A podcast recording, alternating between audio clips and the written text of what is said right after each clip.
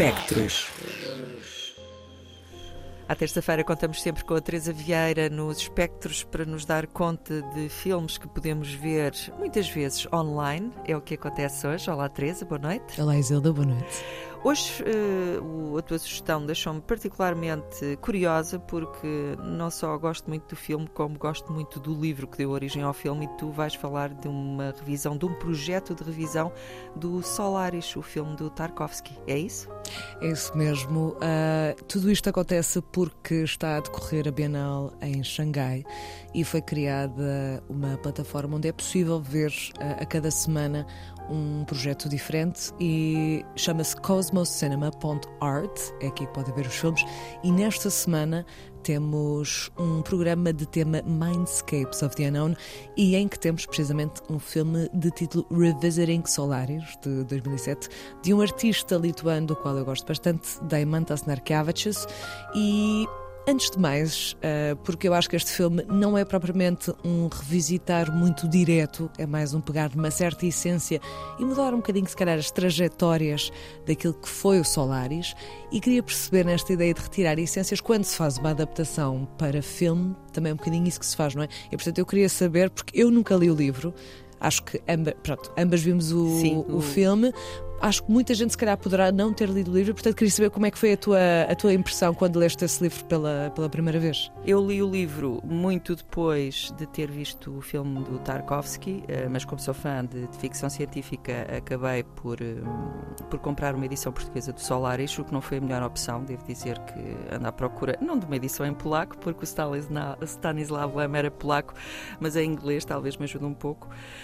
Um, o, o, livro é um dos clássicos de ficção científica, digamos que é um, um, livro existencialista de ficção científica, tem muito poucos personagens, é diga, a entidade uh, mais inteligente uh, e, e, mística do livro é o oceano. Uhum há várias possibilidades de leitura deste livro. Há quem o veja como uma, uma metáfora da situação política da União Soviética, em que o Grande Oceano era então a URSS e, e depois tudo o resto gravitava ali à, à volta e, e, havia, digamos que, um apelo do Grande Oceano para chamar os que ainda não estavam convertidos.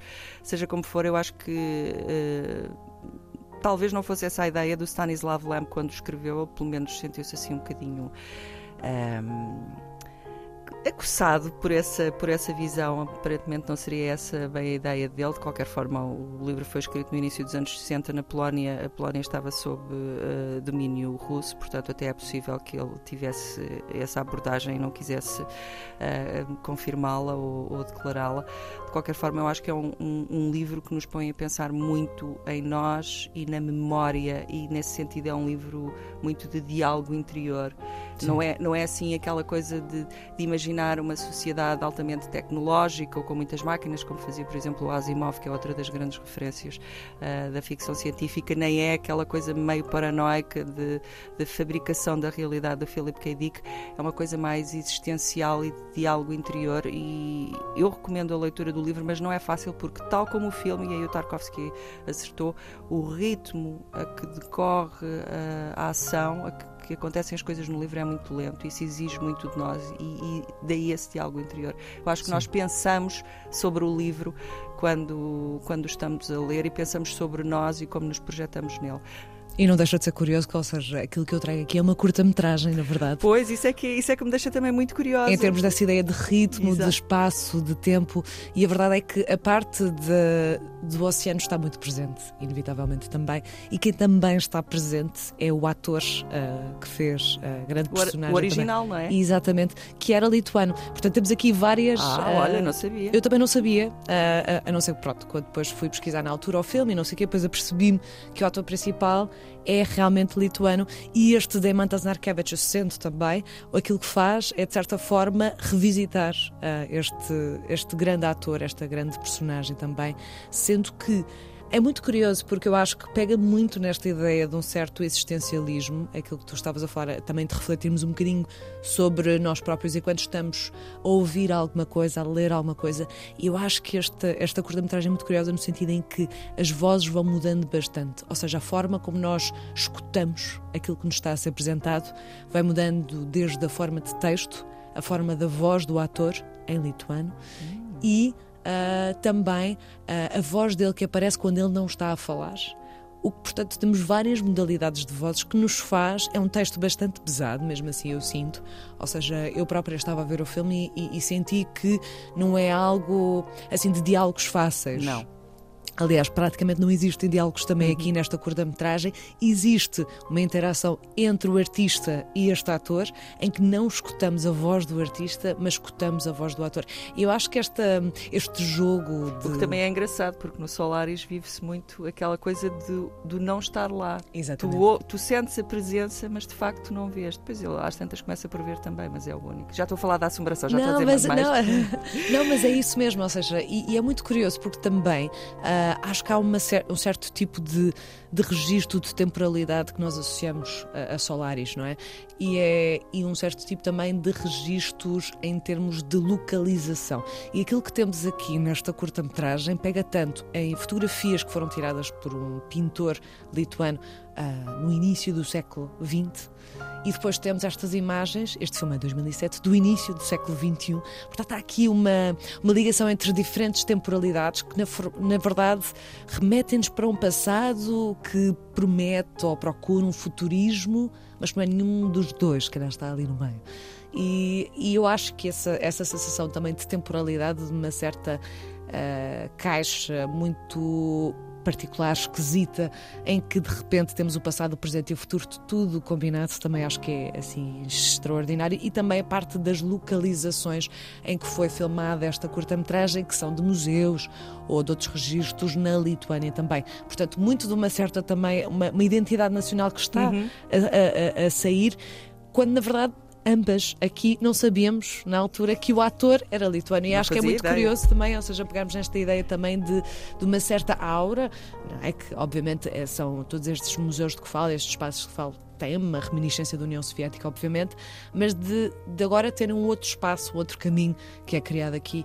E eu acho que também um, um dos elementos muito curiosos é que este filme uh, começa com o som de ruído, que depois passa para o som das ondas e a parte da, da vocalização começa com uh, uma citação do próprio ator a dizer I was scared, so reckless. As escolhas das palavras aqui são, são muito curiosas, de, da presença humana. E toda esta ideia é de que esta personagem teria ficado. E o que é que acontece quando alguém fica?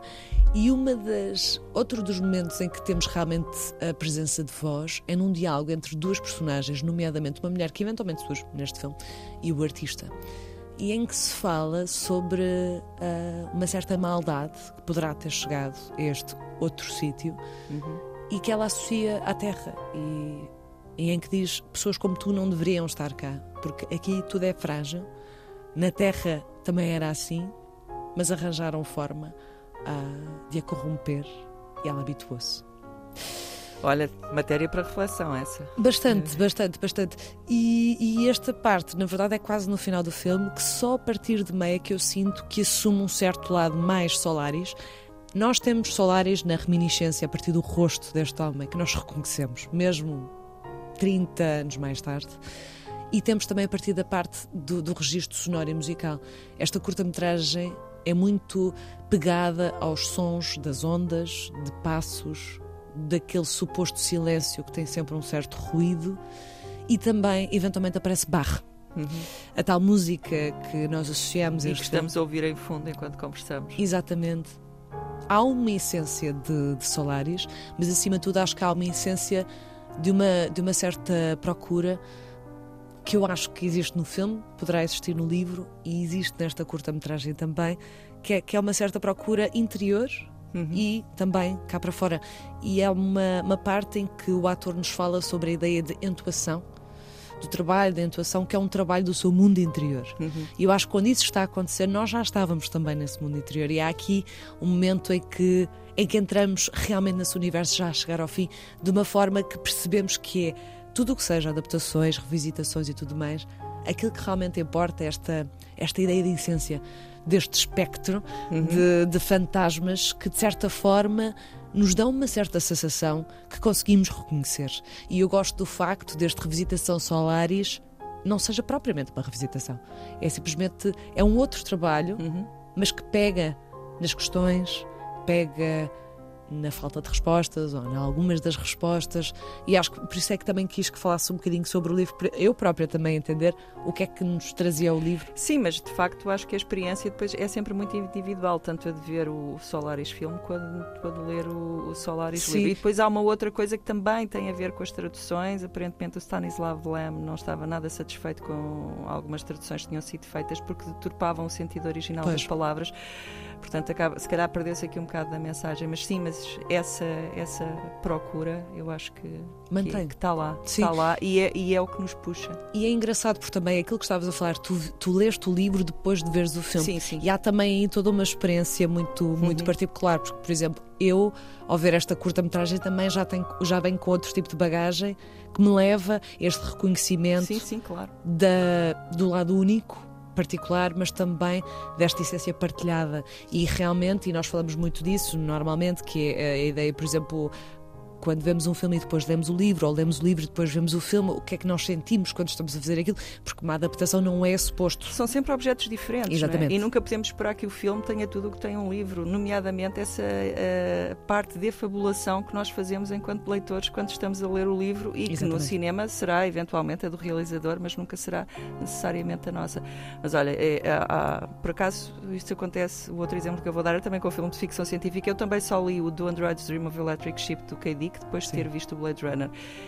E eu que tinha adorado o Blade Runner, que foi um filme que eu vi quando estava a entrar na adolescência e que, usando português corrente, me bateu de uma forma extraordinária. Sim. Quando li o livro, fiquei realmente muito desiludida porque achei que parte, as partes mais interessantes Tinha, do livro não estavam no filme. Pois.